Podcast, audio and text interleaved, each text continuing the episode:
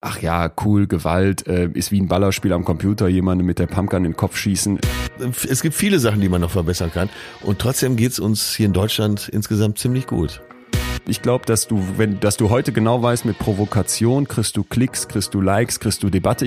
Wir können nicht äh, auf ein Territorium stolz sein, auf eine Abgrenzung. Warum sollen wir auf eine Abgrenzung stolz sein? Weiß ich auch nicht. Aber ich finde das ganz wichtig, dass eben zu einem gesunden Umgang mit Stolz auch gehört, ich kann auch äh, Stolz aus anderen ziehen. Betreutes Fühlen. Der Podcast mit Atze Schröder und Leon Windscheid. Ja, sind Sie das? Sozialamt, ja, sind Sie das? Gesundheitsamt klingelt da jetzt nur noch was. Wobei die klingeln nicht, die schreiben Briefe. Ich habe gehört, die schreiben äh, sogar ziemlich heftige Briefe. Irgendwer oh, hat mir das letztens ja. erzählt. Da hat jemand so einen Brief bekommen vom Gesundheitsamt und da ist irgendwie, dass du das Gefühl hast, okay, das war es jetzt hier für mich, wenn du so in Quarantäne geschickt wirst. Oh. Muss die, muss die Hölle sein. Äh, psychologischer Tipp ans Gesundheit, an alle Gesundheitsämter da draußen, bitte formuliert diese Briefe ein bisschen netter. Jetzt wäre doch vielleicht gerade der Zeitpunkt, wo man mal äh, vom Beamtendeutsch abweichen könnte, dieser Ausnahmesituation. äh, ja, und Tipp vom äh, Nicht-Akademiker, äh, bleibt bei der harten Sprache, sonst verstehen die Idioten das nicht.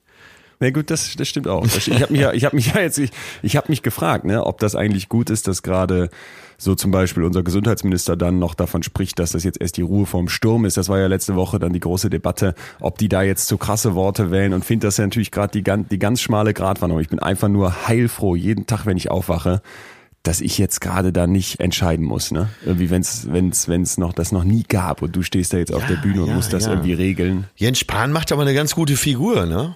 Ja, finde ich auch, finde ich auch. Aber ich glaube einfach, du, du kannst ja jetzt, du willst ja jetzt nicht derjenige sein, der da irgendwie irgendwelche Toten zu verantworten hat. Und gleichzeitig musst du trotzdem Entscheidungen treffen, wo so viel mit reinspielt. Ne? Die Wirtschaft, die Leute, die zu Hause bleiben sollen, die Decke, die uns auf den Kopf fällt, wo wir ja letzte Woche drüber gesprochen haben. Äh, und ich denke einfach jedes Mal, oh Mann, äh, wie viel Unsicherheit, wie viel auch eigene Ängste sind jetzt in unseren äh, Top-Politikern da drin. Ja, mit Sicherheit. Und da hast du es natürlich, da ist die Demokratie natürlich immer etwas träger. Ja. Nicht, dass ich jetzt hier für eine Diktatur plädieren möchte, aber äh, wenn so ein chinesischer Staatschef sagt hier die ganze Gegend, 12 Millionen werden einfach abgeriegelt, dann ist das auch mal eben so. Ne? Ich, ich nenne, die, ich nenne diese, diese Staaten immer zynisch äh, die Spaßstaaten und ich habe einen guten Freund, meinen Ex-Mitbewohner aus der WG in Berlin, mit dem habe ich diese Woche telefoniert, der wohnt in Singapur. Pass auf, äh, Singapur sagt, äh, da wäre Corona schon sowas von 2019. Da sind irgendwie die ersten Chinesen quasi angekommen, ich gebe es jetzt mal so wieder, wie es mir quasi erzählt wurde. So und die wurden dann direkt in Quarantäne wohl gepackt und zwar auch rigoros und auch mit massiven Auflagen, also alle alle isoliert, die irgendwie damit hätten auch nur zu tun haben können, was schon so ein erster rassistischer Move, wenn du so willst, war. So, und dann sind die hingegangen und haben gesagt, pass mal auf, wenn hier irgendwer von euch gegen diese Auflagen verstößt, dann veröffentlichen wir Vor- und Nachname der Zeitung. Das haben die auch gemacht. Und nicht nur das, wir, äh, wir erlegen eurem Arbeitgeber eine Strafe auf, dass der irgendwie zwei Jahre lang und jetzt kommt's einfach pauschal keine Ausländer mehr einstellen darf.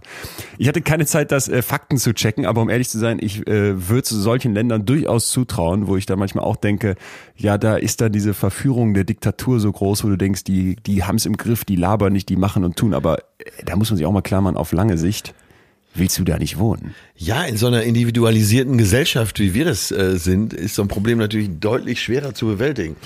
Weil jeder ja, auch erstmal seine eigene Meinung dazu hat. Ja, sie machen ja sogar dieses Tracking, Verfolgung von äh, Handydaten, Bewegungsprofile. Ja. In solchen Zeiten äh, bin ich immer hin und her gerissen. Einerseits möchte ich, dass wir das schnell eindämmen. Andererseits möchte ich natürlich so äh, Grundfreiheiten auch nicht aufs Spiel gesetzt wissen. Ja. Muss abgeben. Ja, total. Da, da äh, zwischen Schweiz. Warst du schon mal in Singapur?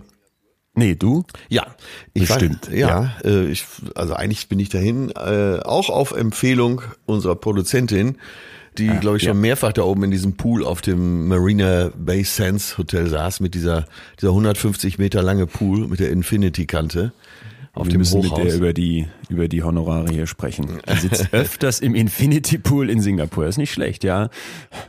Nein, auf jeden Fall, äh, wenn man erstmal in Singapur ist, äh, da ist es schon sehr nett. Ein Freund von mir und auch jemand, mit dem ich beruflich viel zu tun hatte, der frühere Produzent des Quatsch Comedy Clubs, Guido Thomsen, hat eine Zeit lang in Singapur gelebt und er meinte, so als Tourist reichen drei Tage, aber wenn man da lebt, ist es verdammt gut. Weil es, äh, Du kannst halt äh, so gar nichts mitbestimmen, aber andererseits äh, ist da eine sehr äh, lebendige Kulturszene. Dann ist okay. Singapur auch gleichzeitig eine Partystadt, die legendären Rooftop-Bars. Da ist ja immer warm und auf diesen vielen Hochhäusern gibt es eben viele Rooftop-Bars. Und er meinte, da lässt es sich verdammt gut leben. Aber es ist halt alles reglementiert. Wenn du Kaugummi auf den Boden spuckst, dann bist du auch gleich 300 Euro los. Ne? 1000 Dollar so, ne? ja, mein Kumpel, der ist äh, Postdoc, das heißt, der hat seine Doktorarbeit fertig und ist jetzt an der Uni und äh, wie immer im Wissenschaftsbereich wird man eigentlich nur ausgebeutet.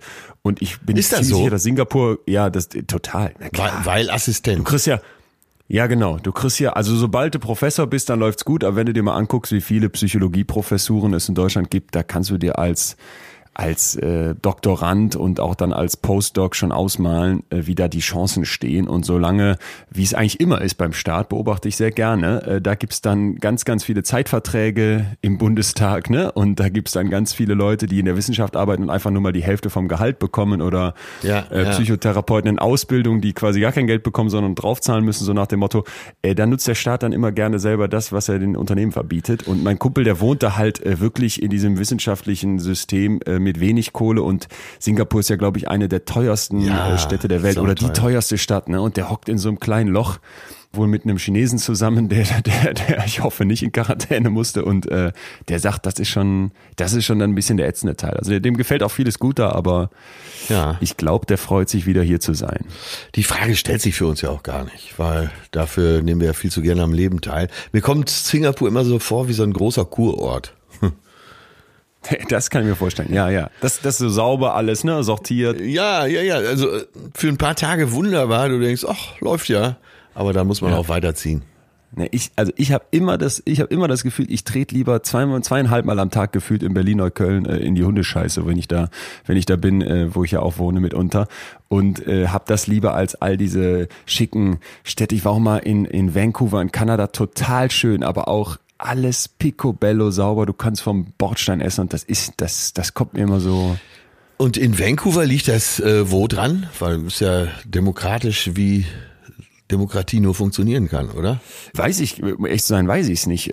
Ich schätze einfach auch viel Kohle. Kohle spielt natürlich immer eine Rolle. Dann wird's schick. Prenzlauer Berg ist schicker als Neukölln, wenn du so möchtest. Sind die Straßen sauberer, würde ich sagen. Verstehe, ja, ja. Und so ist Vancouver wahrscheinlich schicker als Gelsenkirchen. Aber äh, keine Ahnung, wie die das da organisieren. Politisch klar, lupenreine Demokratie, würde ich auch sagen. Ja, meistens hält ja auch Langeweile damit Einzug, ne? Wenn die Gentrifizierung so weit vorangeschritten ist, dass Ja, ja, äh, nur noch finanziell Starke da wohnen. Du siehst ja zum Beispiel München im Vergleich zu Berlin. In München gibt's glaube ich, keine Punk-Szene.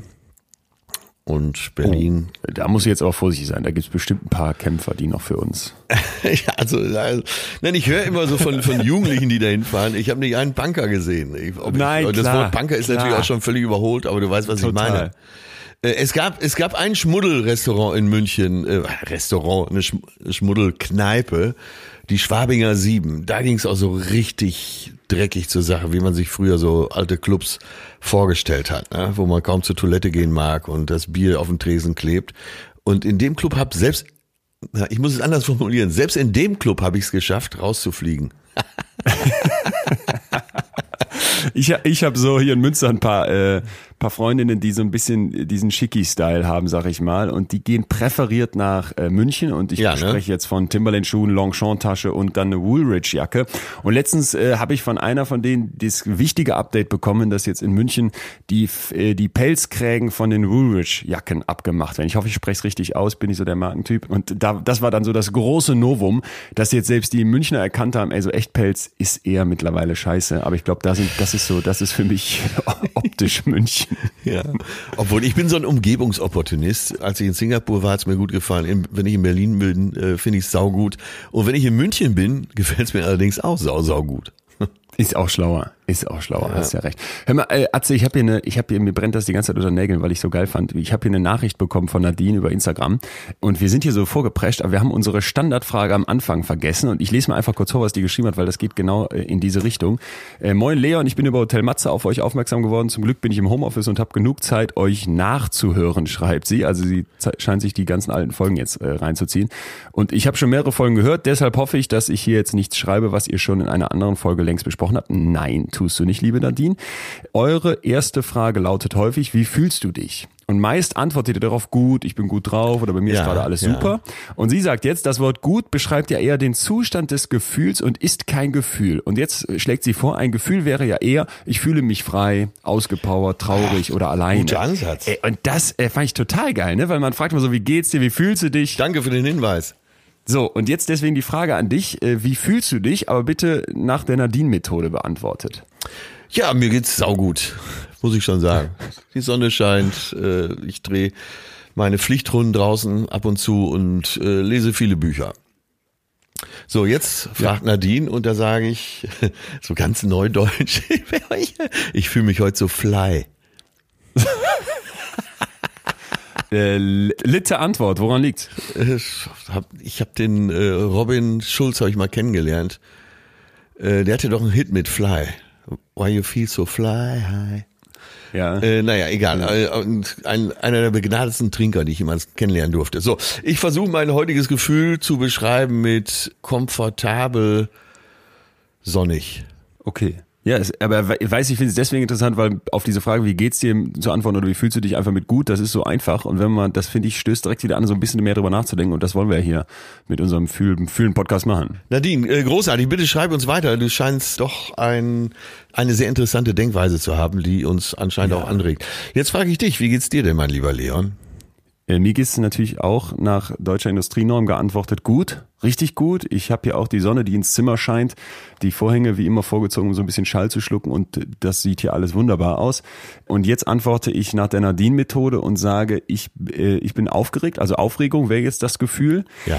Weil äh, wir zeichnen heute am Freitag auf, am Freitagmorgen, am Dienstag läuft das Ganze dann ja draußen. Ich bin heute Abend im Kölner Treff und äh, äh, aufgeregt, ja. Das äh, Bist du bei äh, Miki und Susanne oder bei... ja, genau. Miki und Susanne machen das heute als Moderatoren-Duo und ich bin äh, jetzt ja, weiß ich nicht, vielleicht sechs, sieben, acht Mal in irgendwelchen Talkshows gewesen. Aber das ist bei mir leider nicht so, dass ich da irgendwie von einer äh, mittlerweile eingestellten Beruhigung sprechen könnte. Also das ist hochaufregend. Ich Vielleicht kann mal dich etwas Leute beruhigen. draußen. Ich, ich kann dich Ja, etwas sag- beruhigen. sag äh, weißt ja, Miki Beisenetz ist einer meiner besten Freunde, schon seit über 20 Ja. Jahren. Und der ist großer Fan dieses Podcasts. Der äh, schreibt mir immer mal wieder, äh, welche Folge er so toll findet. Oder wenn er gerade äh, was besonders Gutes hier bei uns hört, dann schreibt er mir. Er ist äh, großer Fan und auch großer Fan von Dr. Leon Winscheid. Und inwiefern beruhigt das jetzt? Also Das- du meinst, dass der jetzt nicht arschig zu mir sein wird, oder? Äh, oder Stimmt. irgendwie? Manchmal führt das auch zum Gegenteil, dass man besonders auf den Zahn Ja, fühlt. wollte sagen, wollte Nein, sagen. aber du, äh, du kannst dich heute Abend da unter Freunden bewegen, das wollte ich damit sagen. Ja, ich, ich äh, wollte gerade sagen, für alle da draußen, die jetzt noch nicht das Vergnügen oder die den großen Stress hatten, in so eine Talkshow zu gehen, vielleicht mal kurz äh, beschreiben, wie das so ist. Ne? Man, man, man kommt dann da an in Köln auf diesem riesigen WDR-Gelände und äh, dann wird das ja alles aufwendig vorbereitet. Ich vermute mal, dass heute dann kein Publikum da ist. Also das ist gerade die Bedingung. Man darf auch nur alleine kommen. Klar, so wenig Kontakte wie möglich. Alle halten Abstand. Man sitzt bestimmt auch weit auseinander. Ja. Und dann hat man ja aber im Prinzip, und das finde ich ist so das Stressige daran, du hast so ein Vorgespräch vorher mit einem Redakteur, mit einer Redakteurin, die stellen schon mal ein paar Fragen, worum könnte es ungefähr gehen. Und das hatte ich vorgestern im Auto. Und das war dann irgendwie so, dass ich dachte, auch das ging ja hier ratzfatz und das waren dann irgendwie 25 Minuten.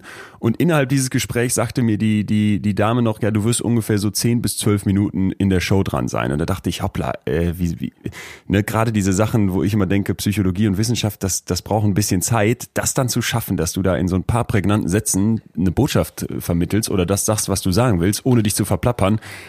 Äh, mir lief da schon der Schweiß runter. Mir lief da schon der Schweiß runter in diesen Talkshows. Das ist für mich purer Stress. Äh, Ich finde, dass du immer in deinen Aussagen sehr akkurat und äh, komprimiert bist. Also insofern äh, bist du doch idealer Gast dafür.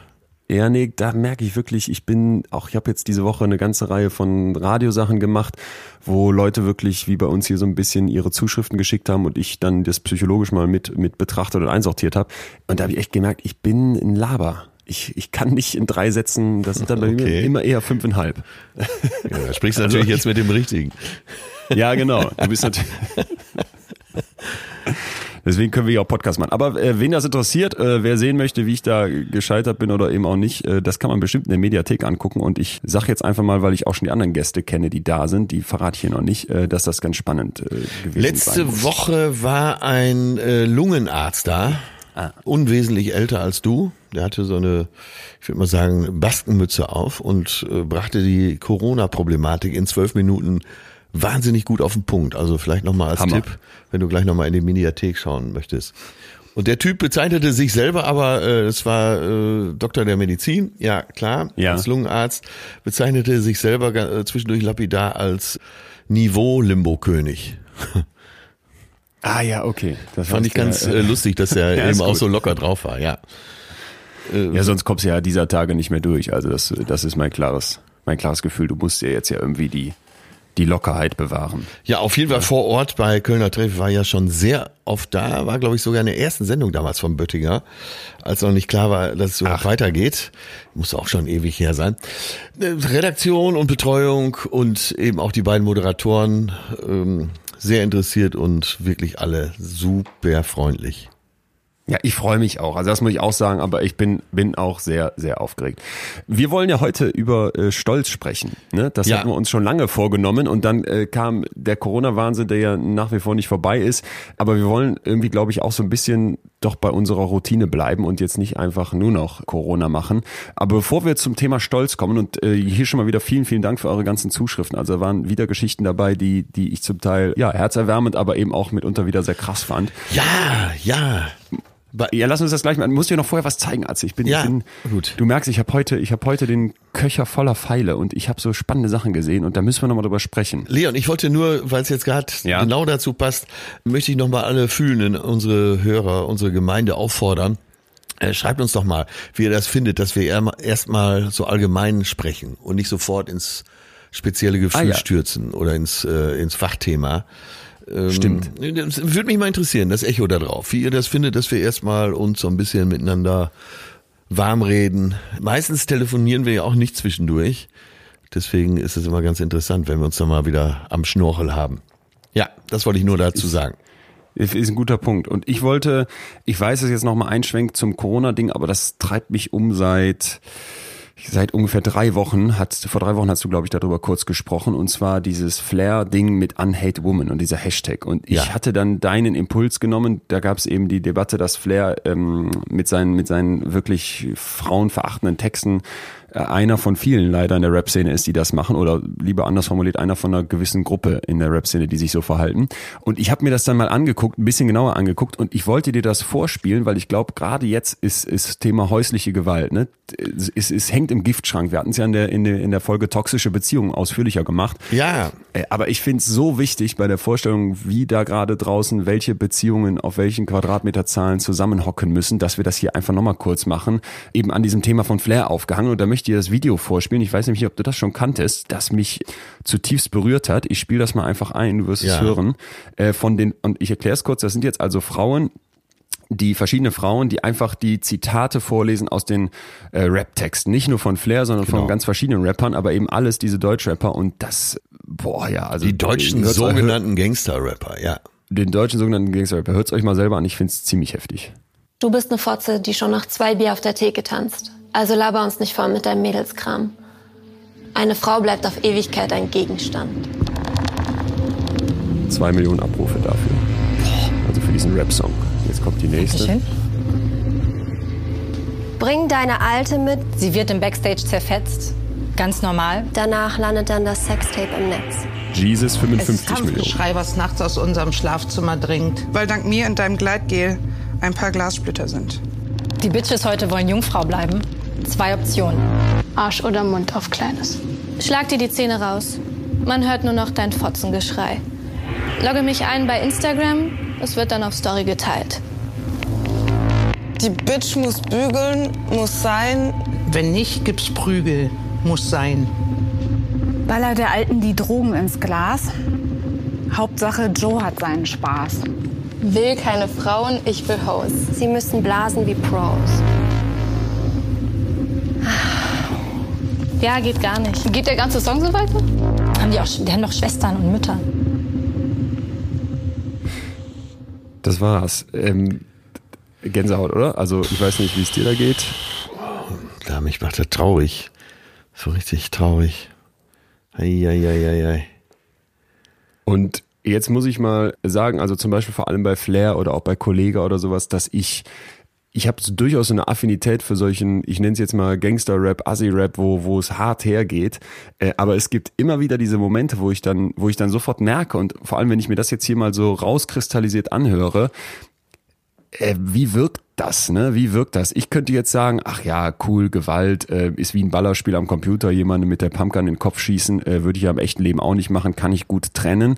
Aber ich glaube, so funktioniert das nicht. Ne? Ich glaube, diese Art von, von Text, jemand steht auf der Bühne, jemand kommt aus deinen Lautsprechern, jemand dringt in deinen Kopf ein, das hinterlässt Spuren. Und das hinterlässt Spuren bei jedem, auch, auch denen, die denken, nö, kann mir nichts anhaben, aber vor allem bei, bei Jugendlichen. Also ich glaube einfach, dass das ein, ein Bild vermittelt und zu einem Umgang aufruft, der so abartig ist, der so viele Risse in eine Gesellschaft bringen Ja. kann und der gerade Ja. jetzt ne vielleicht so eine Selbstverständlichkeit da reinbringt, zu Hause zu sagen, ach ja, die Frau muss ja so und so sich verhalten und dann ist jetzt völlig normal, wenn ich jetzt hier gerade ein bisschen gereizt bin, dass ich, dass ich die, dass ich der einen Schlag ins Gesicht gebe, weil die muss ja blasen wie ein Pro oder so. Also Wahnsinn. Ja, ja, das ist ja aber fast, fast die harmloseste Stelle rausgesucht. Ich mach dir Splitter ins Gleitgel und so weiter. Äh, ich komm backstage, da wirst du zerfetzt. Hm. Jetzt ich, jetzt du bist sicher etwas mehr in der Hip Hop Szene drin als ich, als, als Fan. Du kennst einiges. Ich kenne ja so gut wie gar nichts von diesen ganzen Sachen. Ähm, Ja. äh, ist das denn äh, Stilmittel gibt? Was wäre das Argument, solche Texte zu benutzen? Also ich vermute mal, dass diese Typen das selber nicht so praktizieren. Äh, Nee, sonst wären sie hoffentlich im Knast. Aber, ja, sonst wären sie ja äh, wahrscheinlich im Knast. Aber ist, wie, als welches Stilmittel kann man das bezeichnen? Also ich kann mir, ich kann mir das eigentlich nur äh, wie eine massive Provokation erklären. Und das ist, finde ich, jetzt das Spannende. Man könnte jetzt ja denken, so, keine Ahnung, seit den 60er Jahren oder sowas wird die Gesellschaft immer freizügiger, ne? Was früher noch verpönt war, wo die Kirche so ihren Finger drauf hatte. Das sind alles so Konventionen, die brechen weg und deswegen muss dann irgendwie auch der Rap und die Kunst und so weiter auch immer nachziehen und immer noch eine Schippe drauflegen. Und ich glaube, das wäre so die erste Interpretation. Aber ich glaube, wenn man wirklich äh, tiefer drüber nachdenkt, dann ist es Künstlern und das Sein, das Sänger sein, das Autoren sein, das Maler, Malerinnen schon seit ja eigentlich seit an seit Beginn der Kunst an irgendwie gelungen mit Konvention zu brechen, etwas etwas zu machen, was unerwartet ist, was anders ist, was provoziert, aber nie auf so eine plumpe Art. Mich stört diese Dummheit dahinter. Also wenn ich mir Flair in irgendeiner Art von Interview oder auch in sonstiger Interaktion angucke vor seinem Mercedes, wie der da mit den Polizisten umgeht, die ihn da irgendwie kontrollieren oder sowas, das, das scheint mir ein an ganz vielen Stellen ekelhaft plump, primitives Verhalten zu sein, wo du einfach sagst, mir ist das, was das mit anderen macht oder was das auch mit einer Gesellschaft macht, egal, für mich zählt hier nur der eigene Vorteil. Und ich glaube, dass Ja. du, wenn, dass du heute genau weißt, mit Provokation kriegst du Klicks, kriegst du Likes, kriegst du Debatte. Ich meine, wir reden ja gerade auch drüber, ne? Ja. Äh, Das heißt, jemand, der uns jetzt gerade zuhört und vielleicht von Flair noch nie was gehört hat, der hat jetzt den Namen gehört. Und das bedeutet Reichweite und ich glaube, dass Leute damit ganz bewusst spielen. Also ich weiß gar nicht, ob der Flair wirklich antisemitisch ist, wahrscheinlich schon, aber ich glaube, dass dem noch viel, viel wichtiger ist, weil der viel zu stumpf ist, um sich damit wirklich auseinanderzusetzen, dass der genau weiß, damit provoziere ich, damit mache ich die Gesellschaft fertig, damit greife ich Leute an, die nichts dafür können, die sich viel, an vielen Stellen nicht wehren können und äh, nutzt das, nutzt das schamlos aus. Und das, das finde ich ist das Ekelhafte dahinter. Und da muss ich auch noch wirklich sagen, Ja, äh, ich glaube, das ist das Wichtigste daran, eben Leute zu nehmen, die sich nicht wehren können und ähm, sag mal die weibliche, die Weiblichkeit so in den Dreck zu ziehen. Ja.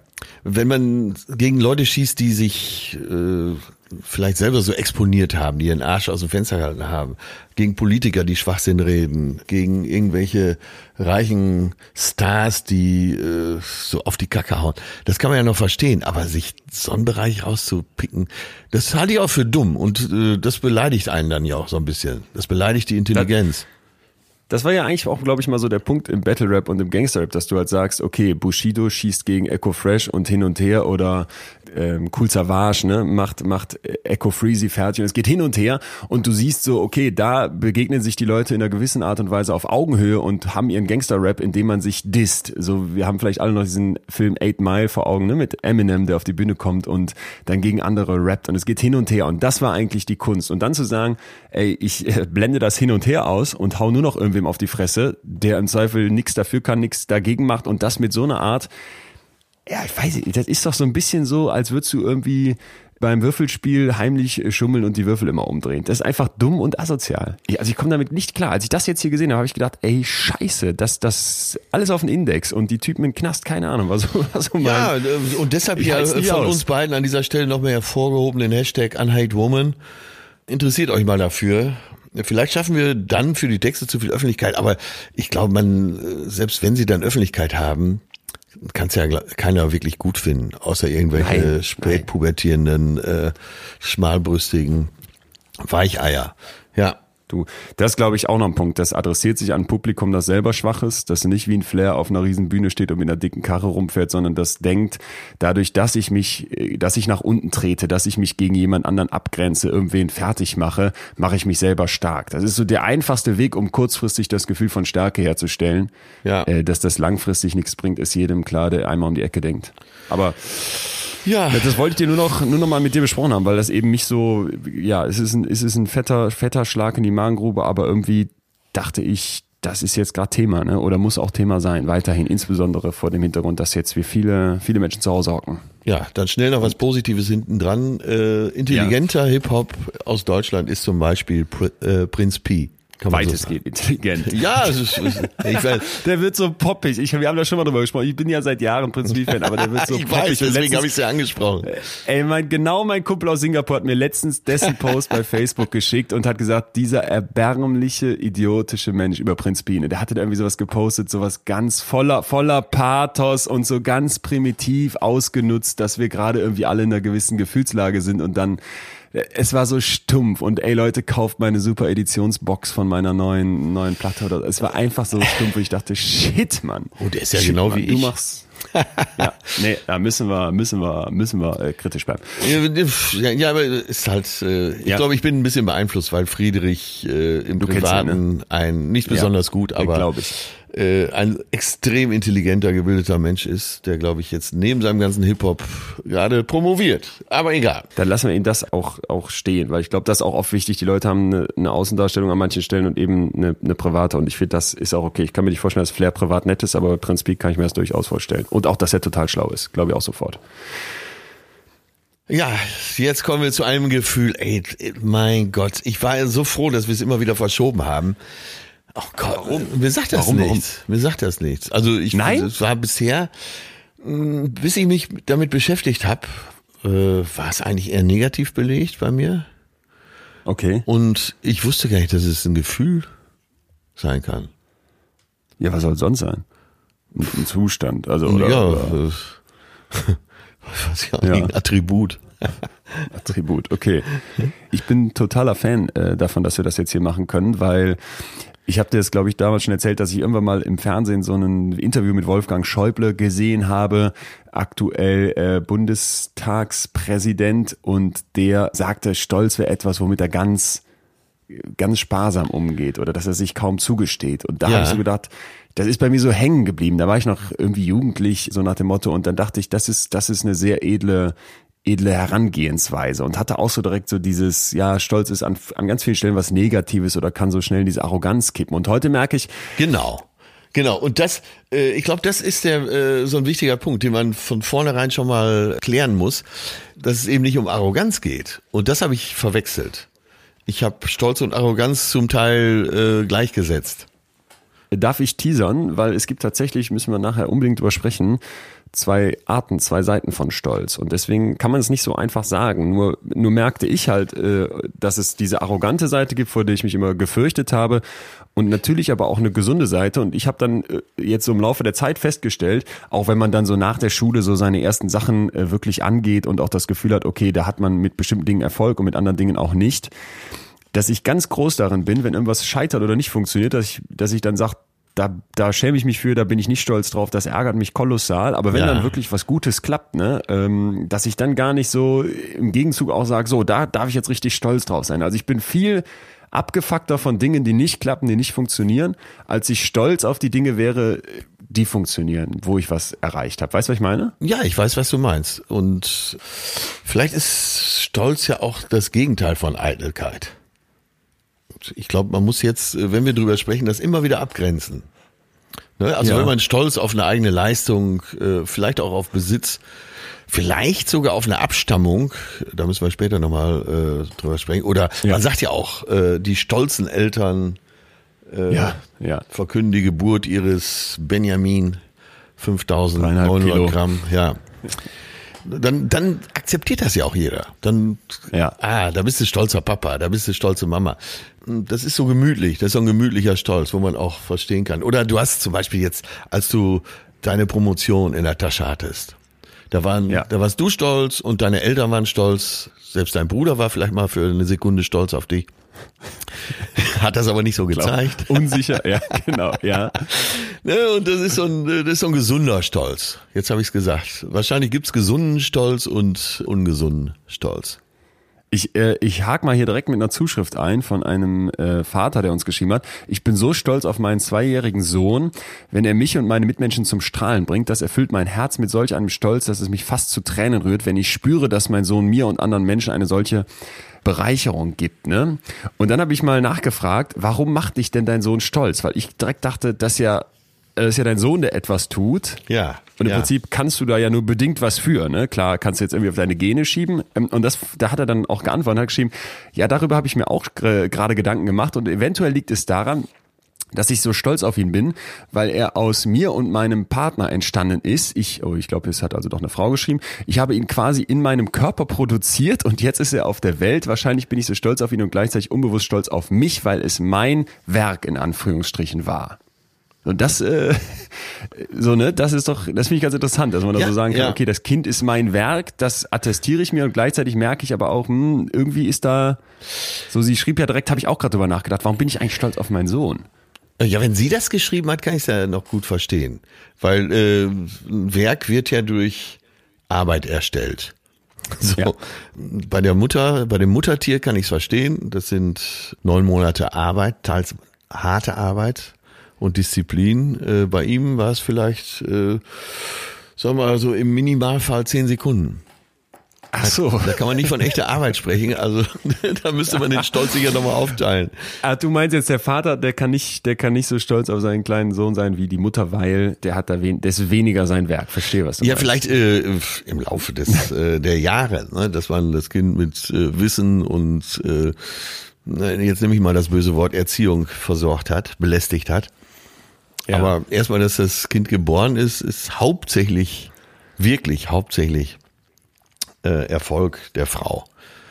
Aus uns Männern kommt nicht Okay. viel Vernünftiges raus, sagen wir es mal so. Ja.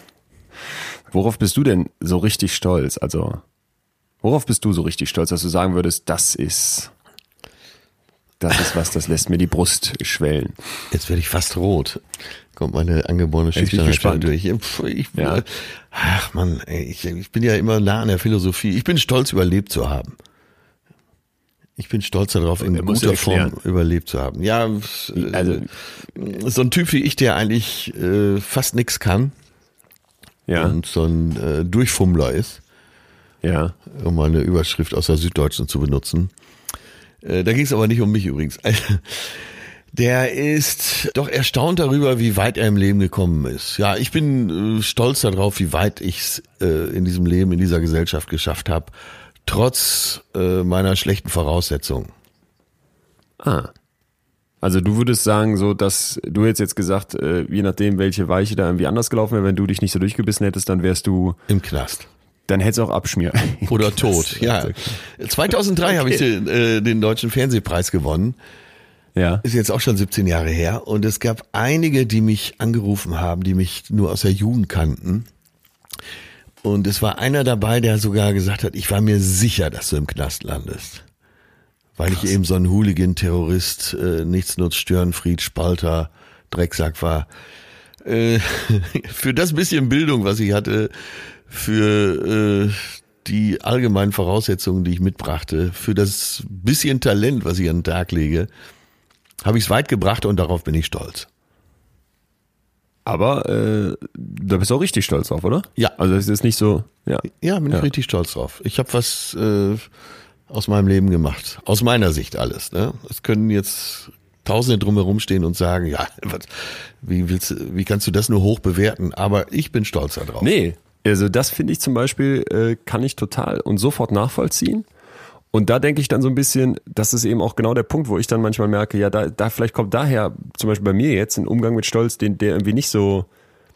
Wenn du mich das jetzt gefragt hättest, hätte ich gar nicht so direkt und schon gar nicht sowas. Ja, ich frage dich ja gleich. Können, ne? Du kannst schon mal Luft Ja, holen. äh, Äh, aber äh, guck mal, wenn ich jetzt so einen wie dich frage, ne, da würde, würden selbst mir ganz viele Sachen einfallen, auf die du stolz sein kannst. Ne, und äh, was ist das für ein, was ist das für eine Mischung hier? Äh, Dr. Leon Winscheid und der kleine Atze Schröder.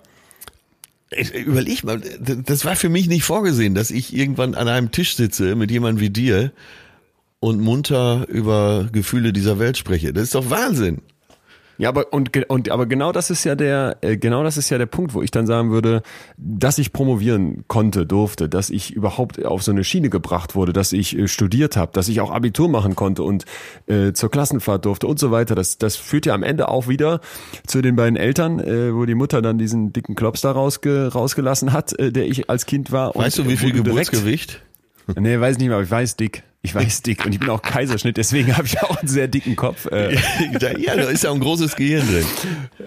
Genau, genau. Nee, also es ist äh, leider, leider damals als Kind, glaube ich, eher sehr, eher relativ unförmig alles gewesen. Aber äh, ich bin ja quasi mit dem, ich nehme das immer so wahr, ich bin mit dem Silberlöffel im Mund aufgewachsen. Meine Eltern sind ja, sind beide Lehrer und ich habe letztens nochmal Videos, haben wir uns an Weihnachten angeguckt von der Wohnung in Köln, wo wir gewohnt haben.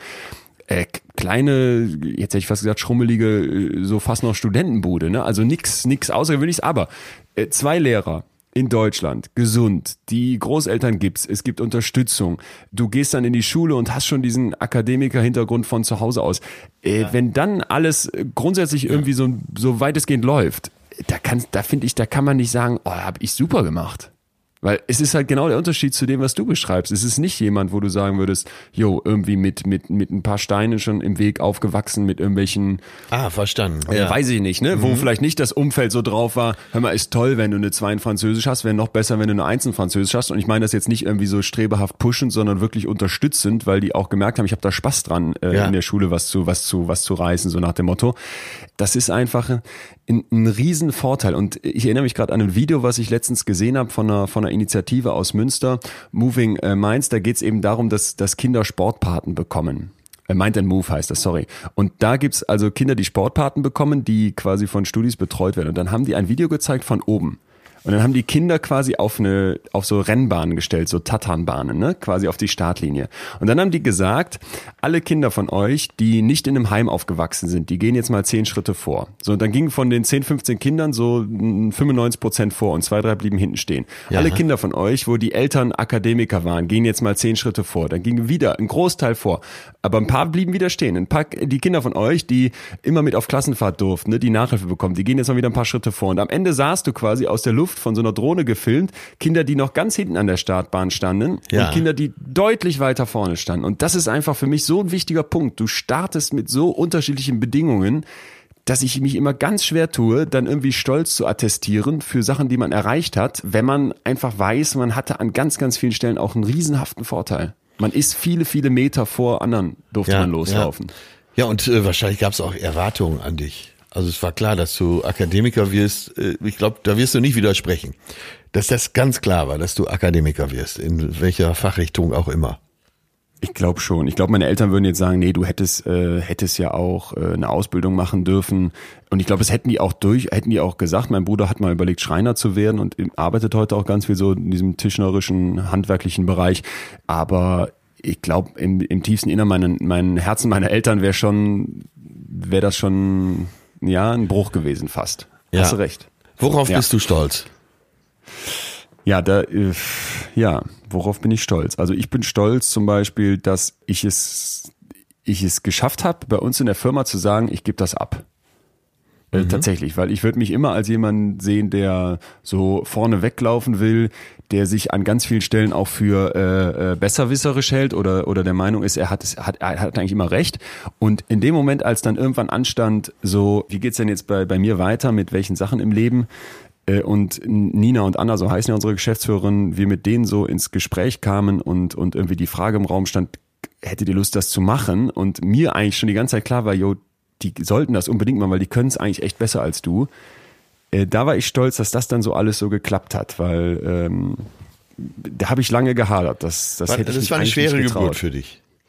Ja, und vor allem äh, dann irgendwann die Erkenntnis auch quasi zuzulassen, ey, das, das, mach, das werden die besser machen, als du das jetzt machst. Ne? Und das ist ja etwas, wo du dir massiv eingestehen musst, äh, ja, du weißt es eben nicht besser und du bist eben nicht der Einzige, der das hier kann und ohne den hier der Laden untergeht. Und dann noch das Gegenteil zu sehen und damit dann irgendwie klarzukommen, dar darauf war ich, äh, war und bin ich äh, irgendwie stolz, ja. Das. Äh, Du arbeitest auch gern mit Frauen zusammen, wie ich, ne?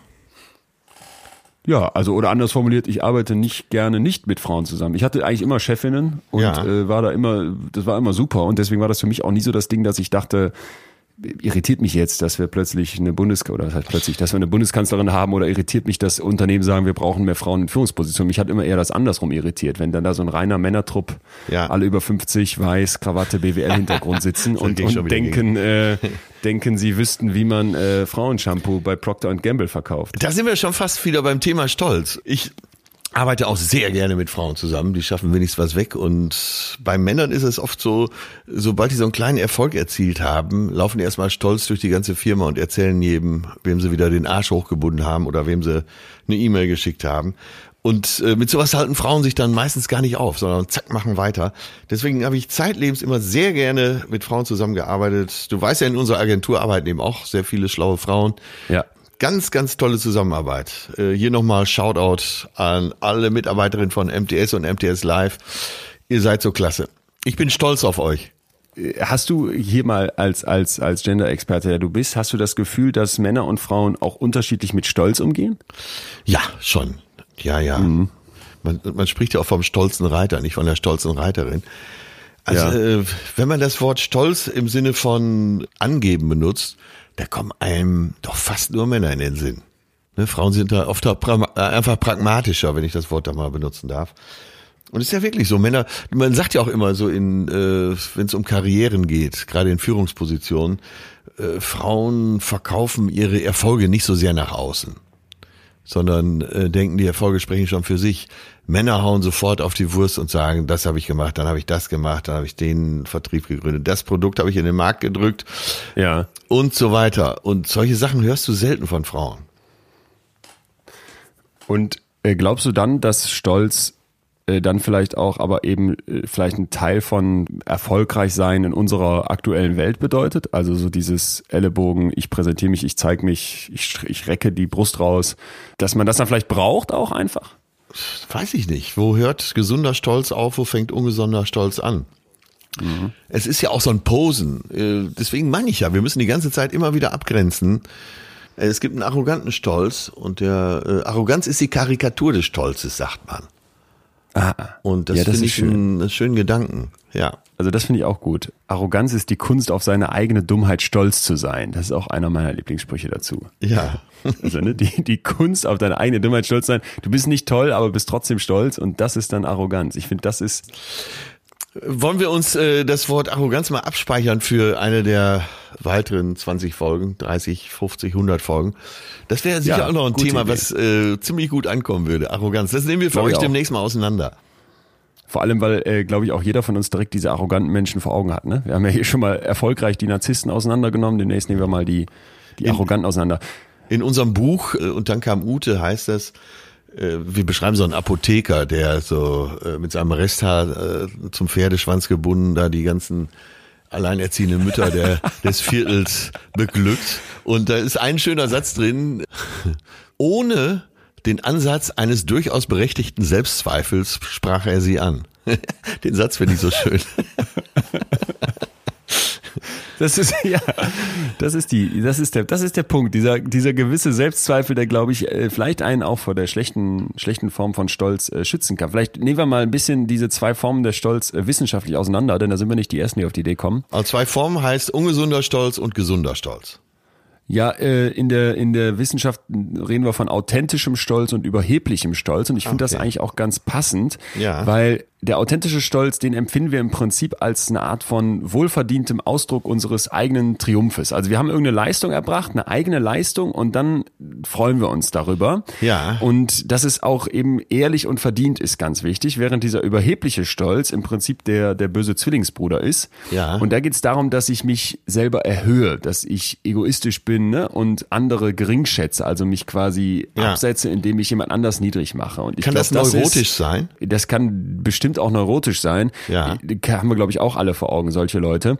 Äh, Und ich glaube, das ist auch der Grund, das ist vielleicht ganz interessant, dass Stolz, Superbia, im Christentum ja auch die Todsünde Nummer eins war. Also vor allem anderen ne, war Stolz Ah, ja. äh, bei denen ganz verhasst. Und ich glaube, das ist Siehste. hier der Punkt, äh, der gemeint ist, dieser Ja. überhebliche Stolz. Also Karen Horney, äh, das ist ein Buch, was ich dazu mal gelesen habe, Neurose und menschliches Wachstum. Äh, du Okay. siehst auch, ich habe schon das ein oder andere Buch gelesen. äh, nein, und äh, die Idee ist eben äh, äh, in ihrer Sicht der Dinge, neurotischer Stolz äh, kann sein, wenn man stolz auf etwas ist, was man selber gar nicht geschaffen hat. Ne? Man Ja. kann ja auch neurotisch stolz sein, stolz zu sein auf destruktive Art sozusagen. Ja. Ja, total. Also worauf es immer ankommt, ist, dass ich im Prinzip eine kausale Attribution mache. Es klingt jetzt ein bisschen sperrig, aber es geht darum, dass ich mich frage, äh, wie erkläre ich mir hier, was gerade passiert ist? Also kausal attribuieren bedeutet, ich muss mich fragen, was sind die Gründe für das, was da gerade abgeht. Und wenn äh, ich jetzt mal diesen authentischen Stolz nehmen würde, dann haben wir hier gerade in der ganzen Corona-Isolation Ja. unsere Küchenplatte gepimpt. Das ist so eine, kennst du diese schäbigen Furnierholzplatten, wo dann so eine Marmoroptik drauf ge, geklebt ist? Ja, ja. Also ist vor Augen Küchen, ne? Und Ja, das ja. Äh, haben wir noch vom, vor- vom vorherigen äh, äh, Bewohner Die hier hab ich doch noch gesehen. ist- Die hab ich doch schon gesehen. Die hast du noch gesehen, ne? Die, also die ist ja, die ist ja totaler Schrott an ganz vielen Stellen aufgeplatzt. Jetzt sind wir hingegangen und haben überlegt, äh, bauen wir das neu, aber schwierig gerade alles mit Material und so weiter. Also haben wir die angeschliffen mit dem Exzenterschleifer und haben die dann mit drei äh, Lagen schwarzem äh, Buntlack und danach so einem Bootslack als Versiegelung gestrichen.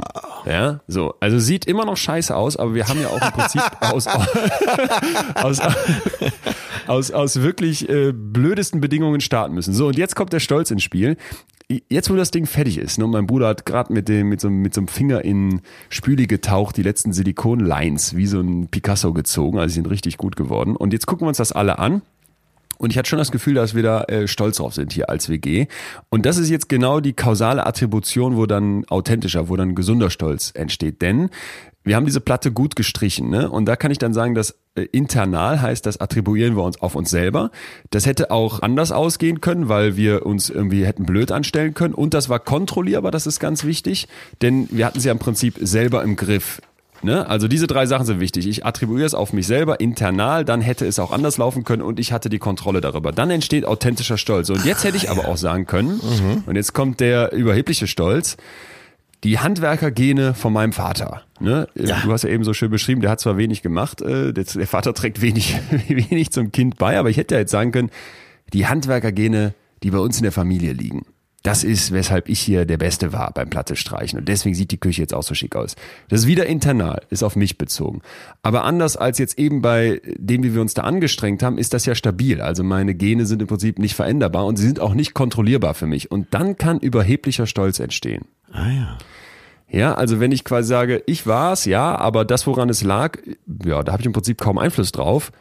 äh, Dann und ich dann stolz bin, trotzdem, dann ist das überheblicher Stolz. Das ist, glaube ich, für mich so das Paradebeispiel. Ich bin in Deutschland geboren und da bin ich stolz drauf. Ne? Ja. Da kann ich überhaupt Ja. nichts für, ist nicht veränderbar, oder? Ja. Das ist überheblicher Stolz, ja. Und das ist wichtig, dass man sich diese beiden Formen mal klar macht. Ja, aber es gibt ja zum Beispiel auch, äh, wir reden gerne mal über Banker, über Versicherungsdrücker und so weiter. Ja, ja, aber es gibt Leute, die sind froh, äh, die sind stolz darauf, andere über den Tisch zu ziehen. Und äh, Ja, empfinden das für sich klar. selber als äh, geschäftlichen Erfolg. Da ist jetzt noch ganz wichtig, dass eben diese, was auch noch dazu führt, wie Stolz wahrgenommen wird, eben wie ich das darstelle. Ne? Also wenn ich meinen Stolz so präsentiere, dass ich da schon überheblich mich zeige, dass ich sage, ach, was habe ich das toll gemacht und andere Ja. runtermache damit, Ja. äh, dann wird das eben als extrem negativ wahrgenommen. Ne? Und das ist, glaube ich, ganz, ganz wichtig, dass man das auch noch klar hat. Und Experten verstehen diesen gesunden Stolz eben dann, wenn ich prosozial handle.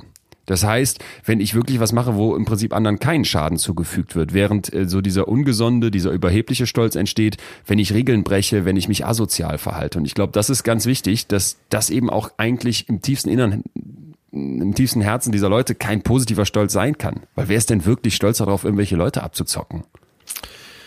Ja, also es gibt schon. Oder anders formuliert, die sind vielleicht stolz darauf, aber es ist dann psychisch nicht wirklich äh, förderlich. Ja, ja. Weil die ja, bauen sich einen Selbstwert, ne, um etwas, was nicht gesund ist. Ja, das gibt, aber von diesen Assis gibt's ja genug. Total. Ja.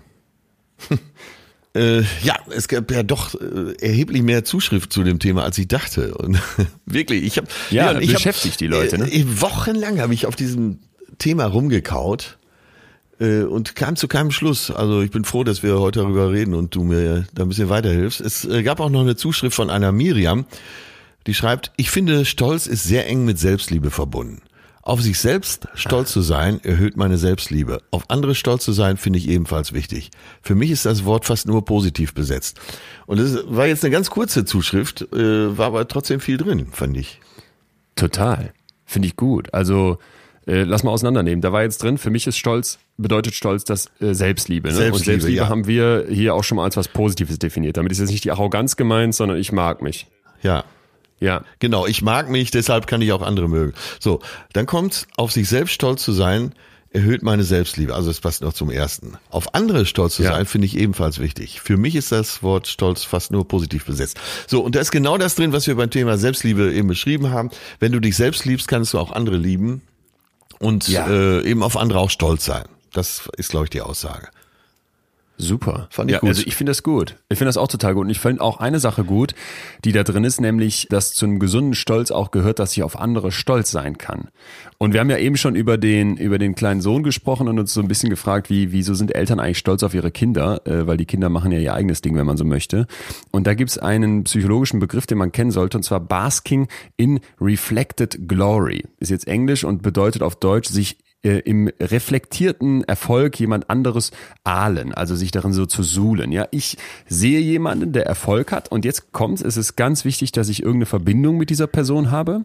Weil ich zum Beispiel Bayern-Fan bin, freue ich mich dann riesig, wenn die Bayern gewinnen. Weil das mein Sohn ist, freue ich mich riesig, wenn der gut in der Schule ist oder was auch immer macht, meine, meine Frau zum Strahlen bringt.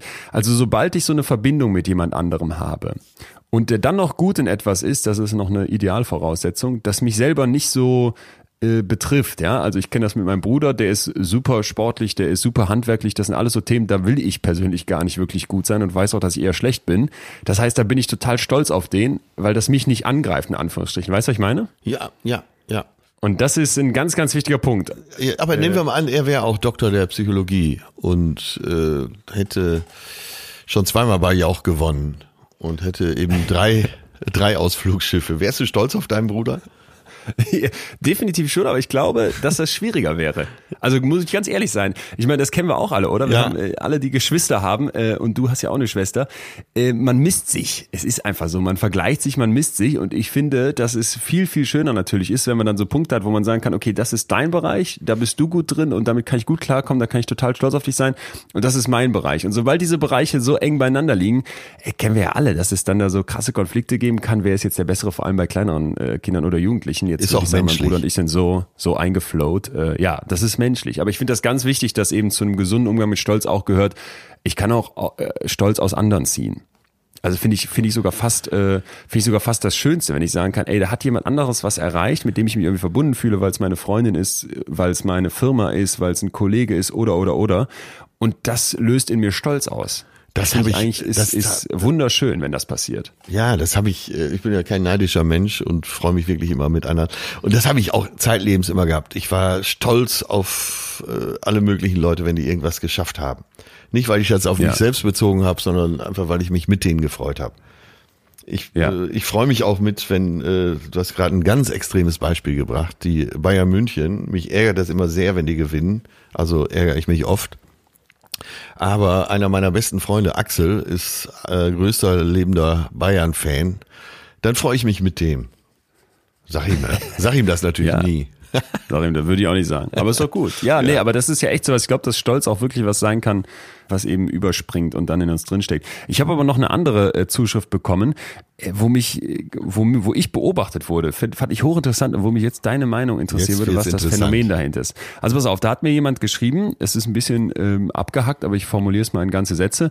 Beim Signieren des Buches, also diese Person war bei einer Show von mir und kam danach dann irgendwann Ja. vor einiger Zeit schon an. Beim Signieren des Buches hat Leon sehr hektisch die Suggestivfrage gestellt und hat's gefallen. Und die Person interpretiert das jetzt wie folgt. Das ist ein Abfragen von Stolz. Aus dem Stolz nach dem Auftritt heraus will er sich Bestätigung holen, ob das eigene Gefühl gerechtfertigt ist. Boah, hab ich gedacht, äh, Ja, da sehe ich aber noch eine zweite Seite. Ähm, weil ich ja weiß, dass du dich gern mal selber uneitel auch kritisieren lässt und dein Produkt verbessern möchtest. Äh, das war auch ein bisschen Marktforschung, denke ich. Äh, immer. Also das stimmt. Ich frage immer die Leute, ich mal kurz zur Beschreibung, wie das abläuft nach der Show, äh, laufe ich quasi schnell mit einem Handtuch umgehangen, weil ich doch da meistens sehr schwitze, weil es tierisch anstrengend ist, äh, nach vorne zum Büchertisch, meistens von lokalen Buchhandlungen, was mich riesig freut. Und dann kommen die Leute und dann kommt man ins Gespräch und dann will ich eben wissen, hat es euch gefallen? Fandet ihr es gut? Und äh, ich, ich, ich merke jetzt hier, dass ich dabei scheinbar suggestiv wirke oder hektisch, was, was mich ärgert, weil das will ich gar nicht. Es ist eigentlich einer der schönsten Momente, weil man dann wirklich so komplett auf Augenhöhe, nicht mit der Bühne einen Meter höher Ja, und ja. auch vor allem äh, ganz nah mit den Leuten ins Gespräch kommt. Aber ich fand äh, trotzdem den Punkt interessant, das ist ein Abfragen von Stolz. Also so diese Idee, ist das Gefühl hier gerade gerechtfertigt? Vielleicht hat die Person mir angesehen, dass ich mich da gar nicht so leicht mit tue mit dem Stolz und man dann nochmal checken möchte, ey, fandet ihr das auch wirklich gut? Ich weiß es nicht. Ja, ich vom, so wie ich dich kenne, was eher äh, so nachfragen, kann ich was besser machen? Tatsächlich. Ja. So kam's, so käme, so hätte ich es auch gedacht, aber so schien es ja nicht rübergekommen zu sein. Das, ist, fand ich auf jeden Fall interessant, weil Ja, ich, ja äh, inter- interessant allemal und kannst ja auch stolz auf das sein, was du da machst. Ja. Weil du halt von der Bühne runterkommst und halt, ich, ich weiß nicht, wie du das siehst, aber auf so eine Bühne gehen ist ja im Prinzip auch massiv die Hosen runterlassen. Ne? Man, man öffnet sich ja schon sehr, man macht sich ja in Anführungsstrichen angreifbar. Vor allem, wenn man jetzt gerade wie ich da so ganz neu ist und das noch nicht so oft gemacht hat und die Bühnen auch kleiner sind und so weiter. Und ich glaube, dass das etwas ist, was eben in beide Richtungen total schwingen kann. Vielleicht ist da auch so ein bisschen was äh, Kompensatorisches drin, dass man irgendwas kompensieren möchte und deswegen da hochgeht und sich dann total freut, wenn man plötzlich ja so ein, so eine, so eine, so ein Stolzgefühl in der Brust hat, was man vielleicht sonst nicht so oft hat. Ich weiß es nicht. Ja, es, äh, wahrscheinlich ist Stolz ja auch immer vermischt mit anderen Sachen. Man ist stolz auf irgendwas und hat aber alle Sinne auf Empfang, äh, was da sonst noch so stattfindet. Also es wäre ja so ein blinder Stolz, wenn man so äh, hoch zu Ross einfach durch die Stadt reitet äh, und sich als geilen Typen abfeiert. Ja. Soll ja durchaus schon vorgekommen sein bei Kaiser Wilhelm. ne, oder In Trump, nehmen wir mal Trump. Trump ist sicher auch äh, immer wieder stolz auf seine Leistung. Äh, Glaube ich unbedingt. Ja. Ja. Siehst du, und da haben wir wieder die negative Seite. Ja, das sagen wir jetzt einfach. So ist ja jetzt die Frage, wie er es wahrnimmt. Wir, wir klären ja gerade im Prinzip Stolz aus der eigenen Wahrnehmung. Und ich weiß oft nicht, ob er wirklich nicht auch an vielen Stellen spürt, dass sein Stolz dieser überhebliche Stolz ist. Und dass Nee, das, das tief in seinem nicht. Innern nicht gut. Ja, oder, oder anders formuliert dann, er checkt es vielleicht nicht auf so einer expliziten Ebene, aber dass das unbewusst in ihm schon wabert und der weiß, ich bin eigentlich ein armer Wurm, weil ich kann nur treten, auf anderen rumhacken, äh, à la Flair und fertig machen. Ey, das hoffen wir. Das hoffen wir se sensible Menschen immer. Aber nach meiner Beobachtung ist das überhaupt nicht so. Der wird sehr zufrieden eines Tages die Augen schließen. Die, äh, und zwar in dem Gefühl, die Welt besser gemacht zu haben. Ja, das, Also ist, so- das ist ja das Gemeine Ja. an der Sache. Die, äh, solche Leute, äh, die haben überhaupt keinen Ja. Selbstzweifel. Das wird, ja, der wird mit sich im Reinen sterben. Ganz klar. Ja, Nee, es mag sein, aber es ist die Frage, würdest du sagen, dass dieser Typ eine gesunde Psyche hat? Dass der eine, äh, nicht, ich meine jetzt nicht psychisch krank, sondern ich meine so, meinst du, der ist psychisch äh, Nein. hygienisch drauf, ne? der ist gut aufgestellt, der ist äh, ausgeglichen. Das glaube ich nämlich alles auch nicht. Und das ist, glaube ich, auch genau der Punkt. Er selbst empfindet seinen Stolz vielleicht auch wirklich als Stolz, aber dieser überhebliche Stolz, der fühlt sich ja auch an wie Stolz. Nur der ist im Grunde schlecht, der wirkt schlecht. Ich glaube, das ist ein wichtiger Punkt an der Stelle. Ja, Dass aber der, er kriegt ja äh, auch genug, äh, beiträgt. genügend Bestätigung. Gestern neueste Umfrage in den USA, 60 Prozent sind mit dem Krisenmanagement Wahnsinn. von Trump hochzufrieden. Wuhan. Virus. Ja, ja. Ja, Wahnsinn. Warum nennen Sie das äh, Virus äh, chinesisches Virus? Because it comes from China. Ja. Ja, Wahnsinn. Ja, tja. Tja, tja, tja. Aber ich glaube, äh, bei Trump sieht man ja auch sehr schön so dieses, äh, ich bin Amerikaner, das sind die Chinesen, ich bin stolz darauf, Amerikaner zu sein, ich mache den Rest fertig. Und ich glaube, da haben wir Deutsche auch eine, eine sehr besondere Sicht drauf. Da haben wir noch eine Zuschrift bekommen, die ich mal kurz vorlese, von jemandem. Ich nehme Stolz als etwas sehr Undeutsches wahr, mal ausgenommen die, die stolz sind, Deutsche zu sein. Das kann ich nicht nachvollziehen. Aber dass man stolz auf sich ist oder auf das, was man erreicht hat und dies auch noch äußert, ist irgendwie nicht Teil unserer Kultur. Wenn man zum Beispiel mit Amerikanern vergleicht, fällt es einem besonders auf, schreibt hier die, die, der Ja, Hörer. ja. Und das finde ich äh, einen wichtigen Punkt. Ne? Hast du auch das Gefühl, dass Stolz uns so vielleicht auch durch unsere Vergangenheit Unbedingt. vermiest ist? Unbedingt. Äh, Das kannst du aus deinen Erfahrungen fast noch besser sagen als ich, aber äh, es gilt nicht immer für alle, aber es so überwiegend ist es so, wenn du auf Amerikaner triffst, auf Reisen, die sind doch alle sehr, äh, sind auf jeden Fall lauter, selbstbewusster und eben auch stolzer. Und eigentlich sind fast alle, also selbst die Besonnenen, ein bisschen darauf stolz, Amerikaner zu sein. Das fällt mir bei Amerikanern wirklich immer sehr auf. Glaube ich auch. Ja. Franzosen auch, äh, viel mehr als. Ja, der Franzose natürlich auf eine von uns äh, akzeptierte und gutierte Art. Ne? Ja, ja, weil sie so nah sind. Aber, aber trotzdem, das ist ja ein Punkt. Hier hat noch jemand anders geschrieben. Ich glaube, jeder Mensch braucht etwas, auf das er stolz sein kann. Und wenn man eben nichts hat, auf das man stolz sein kann, sei es im Beruf oder Familie, ist man eben stolz auf sein Land. Ne? Und das ist, äh, ist vielleicht so ein Punkt. Äh, vielleicht gibt es in uns drin ein Grundbedürfnis, auf irgendwas stolz zu sein. Und wenn ich merke, da ist nichts, äh, aber das Gefühl tut, tut so gut oder fühlt sich so gut an, dann greife ich mir was äh, und sei es dann, ja toll, ich bin in Deutschland geboren. Ja, Was das ja eigentlich wirklich, wirklich schwachsinnig ist. Ja, natürlich. äh, Wollte ich gerade sagen. Also wir beide, die gerne die Welt bereisen, ja, bei uns stößt das auf absolut taube Ohren. Wir können nicht äh, auf ein Territorium stolz sein, auf eine Abgrenzung. Warum sollen wir auf eine Abgrenzung stolz sein? Weiß ich auch nicht. Äh, erschließe ich mir nicht. Er schließt sich nicht, ne? Ich bin aber Nee. auf einen, äh, einen Artikel im Spiegel gestoßen, fand ich großartig.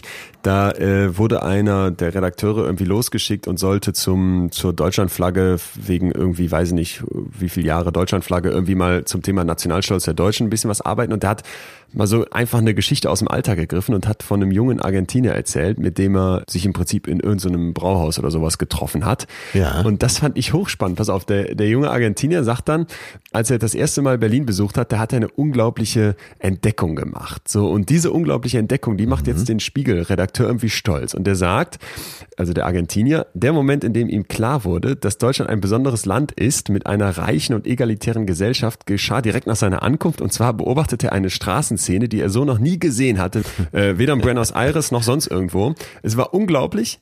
In Deutschland arbeiten Deutsche bei der Müllabfuhr. Ja, so, also und jetzt, pass auf, jetzt schreibt der, jetzt schreibt der Spielredakteur, ich brauchte einen Moment, um zu, um zu begreifen. Und dann war ich ein bisschen stolz.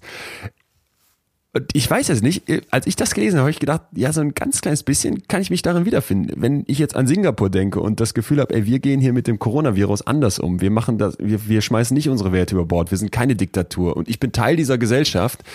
Und äh, wir sind auch Teil einer Gesellschaft, in der sich Menschen mit Unhate Woman gegen so jemanden wie Flair wehren dann kann ich nicht sagen, dass mich das nicht irgendwie doch auch ein bisschen stolz macht, obwohl ich Stimmt. eigentlich nichts dafür kann. Weißt du, was ich meine? Ja, und darauf, äh, man kann ja auf eine Geschichte auch stolz sein. Eben nicht aufs Territorium, sondern äh, auf die Geschichte, wie wir es geschafft haben, ein demokratischer Staat zu werden, nachdem wir aus dieser schlimmen Diktatur kamen. Äh, man kann stolz darauf sein, dass wir es geschafft haben, als Volk wieder zusammen zu wachsen. Wobei man natürlich immer, jetzt- also mit allen äh, Fehlern, die es noch hat, mit allen Begleiterscheinungen, man kann auch stolz darauf sein, dass die DDR-Bürger es über ihre friedliche Revolution geschafft haben, die Mauer wegzuschaffen. Also ja, doch. Darauf kann man Ja, stolz und sein. da sind wir ja aber irgendwie auch stolz auf etwas, wo, wo du und ich jetzt, also ich zumindest äh, definitiv nicht irgendwas für konnte. Ja, Weil ich war genau. da ein Jahr alt, wenn überhaupt. Äh, so und das ist doch Ich konnte auch nichts dafür. Äh.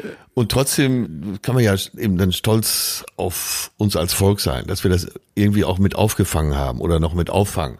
Man kann stolz darauf sein, auf unsere Sozialgesetzgebung kann man stolz sein. Man kann, wir können stolz auf die Errungenschaften, die wir ja als politisches Volk, äh, was ja in der Demokratie immer Voraussetzung ist, äh, mitgeschafft haben, dass wir ähm, meinetwegen auch vielleicht sogar das Schulsystem, auch wenn man es verbessern kann. Auch, es gibt viele Sachen, die man noch verbessern kann.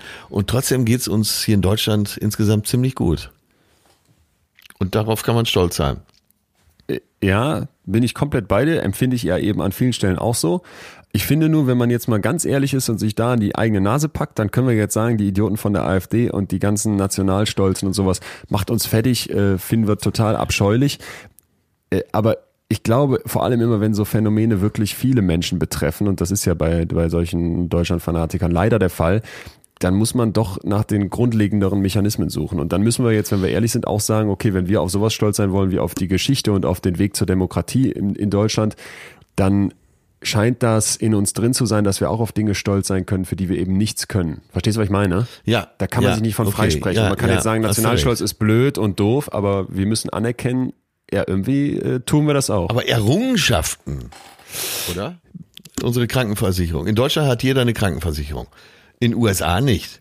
Also kann ich doch stolz darauf sein, dass wir äh, das als Volk errungen haben. Und ich wette jetzt, wenn du jetzt den AfDler fragst, der ein bisschen informiert ist, dann zitiert er dir irgendein Land, wo es eine massiv hohe Kriminalität gibt und sagt, ich finde, da können wir doch als Deutsche stolz sein, dass wir nicht so kriminell sind. Verstehst du, was ich meine? Ich will jetzt nicht, ich will jetzt nicht, äh, ich sehe total Ja, den Punkt ja. von dir und ich finde auch ganz wichtig, dass wir sagen, ey, wir haben jetzt, du und ich, wir haben jetzt bestimmte ethische und moralische Vorstellungen, wir können stolz sein auf eine Krankenversicherung, aber wir können nicht stolz darauf sein, dass, das weiß ich nicht, dass hier die Leute so blond sind und so, und Ja. so groß und so, und so Dazu- stark im Vergleich zum Land, wo die Leute vielleicht kleiner sind und dunkle Haare haben. Aber äh, sowas, äh, sowas ist jetzt halt unserer beider äh, Standard. Auf Stolz bezogen sind wir in beiden Fällen auf etwas stolz, wofür wir eigentlich wenig können. Oder verstehe ich noch was falsch? Äh, nee, aber ich glaube, das changiert auch. Ähm, Und da finde ich, ich habe eine Zuschrift, die passt unheimlich gut jetzt an dieser Stelle. Achtung, steht kein Name dabei. Ich finde Stolz in jedem Zusammenhang unangenehm. Ich gehe davon aus, dass alles im Leben determiniert ist. Determiniert durch biologische Eigenschaften, Erziehung, Umfeld, Situation. Jede Tat, jede Entscheidung, jede Errungenschaft ist Resultat aneinander geketteter Gegebenheiten. Dementsprechend kann man froh über eine Situation sein oder zufrieden mit einem Ergebnis, niemals aber stolz. Klingt traurig, da es aber doch abstrakt ist und unser Kopf anscheinend gut darin ist, darüber hinwegzusehen, halb so schlimm. Sehr interessant, oder? Ja, total. Gut. Ja, trifft auch sehr das, wie, wie ich es wahrnehme. Passt Ja. wie die Faust, ja. Ja, der hat's besser erklärt als wir. Was hältst du davon? Sollen wir, wir überlassen dieser Person das Schlusswort? Ich finde das fast, äh, Ja, ja, ich finde das fast schön, zu sagen, ja. das ist doch, da war doch ganz viel drin. Äh, Empfinde ich super. genauso. Also wer immer das geschrieben hat, melde dich nochmal bitte mit Namen. Wir sind stolz auf dich. Ich würde mich so freuen, wenn es die schlaue Nadine war, die uns heute schon zum Start so erheitert hat mit ihrer Art zu fragen, wie wir uns fühlen.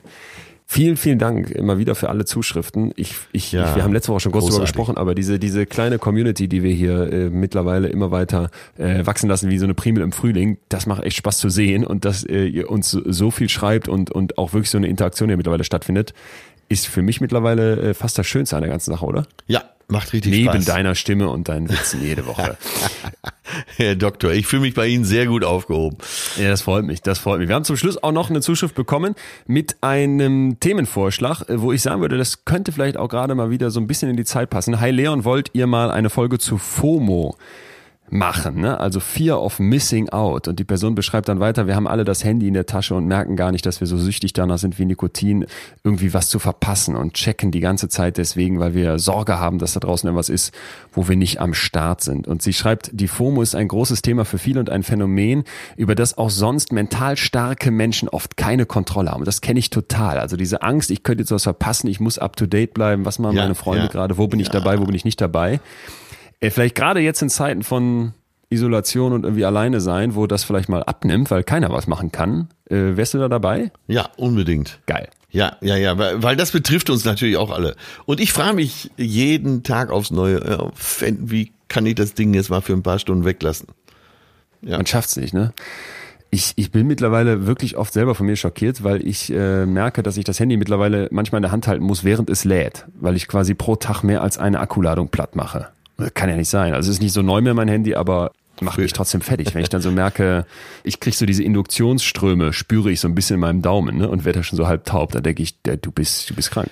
Ja, das äh, scheint wirklich viele zu betreffen und eben auch uns beide. Da sprechen wir demnächst mal drüber. FOMO nächste Woche. Bis dahin, fühlt euch bitte weiter gut oder nach der Nadine-Methode gerne in entsprechenden Gefühlskategorien. Ja, und was hältst du denn davon, äh, jetzt nochmal im äh, Schlusswort, äh, ist so ein Gedanke, der mir gestern kurz vorm Einschlafen nochmal durch den Kopf ging. Man macht ja so Präpositionen für den Tag. Ne, man steht Ja. auf und äh, hat entweder bewusst oder unbewusst eine Laune für den Tag. Man steht entweder mit Ja. dem falschen Fuß auf oder nicht. Was ist deine Präposition für den heutigen Tag? Für heute? Ja. Also ich bin, bin gerade voller Tatendrang, weil ich will mich noch ein bisschen auf den Kölner Treff vorbereiten. Ich habe interessante Studien, von denen ich da erzählen möchte, die gerade rausgekommen sind und mache gerade eben viel Radio und muss ja eigentlich auch das Buch weiterschreiben. Also die, die, meine To-Do-Liste ist massiv lang und ich wache aber in, in, letzten, in den letzten Tagen und Wochen tatsächlich immer auf mit, mit wirklich viel Lust darauf. Also ist das für dich das, Das, was klingt du meinst? gut. Klingt gut. Ja, klingt so gut. ist. Und bei dir, bei dir, was machst du heute? Ich mache das Gegenteil. Ich habe mich hier hochmunitioniert äh, mit, äh, mit allen möglichen alkoholischen Getränken und Ja. werde wie letzten Freitag mit Till eine, äh, per FaceTime eine Simultanparty feiern. Okay, geil. Ja, dann äh, bin ich froh, dass wir nicht morgen früh aufzeichnen wollen. Äh, dann Prost, grüße ihn lieb und wir hören uns alsbald. Ja, Leon, bis dann. Tschüss. Bis dahin. Tschüss, tschüss.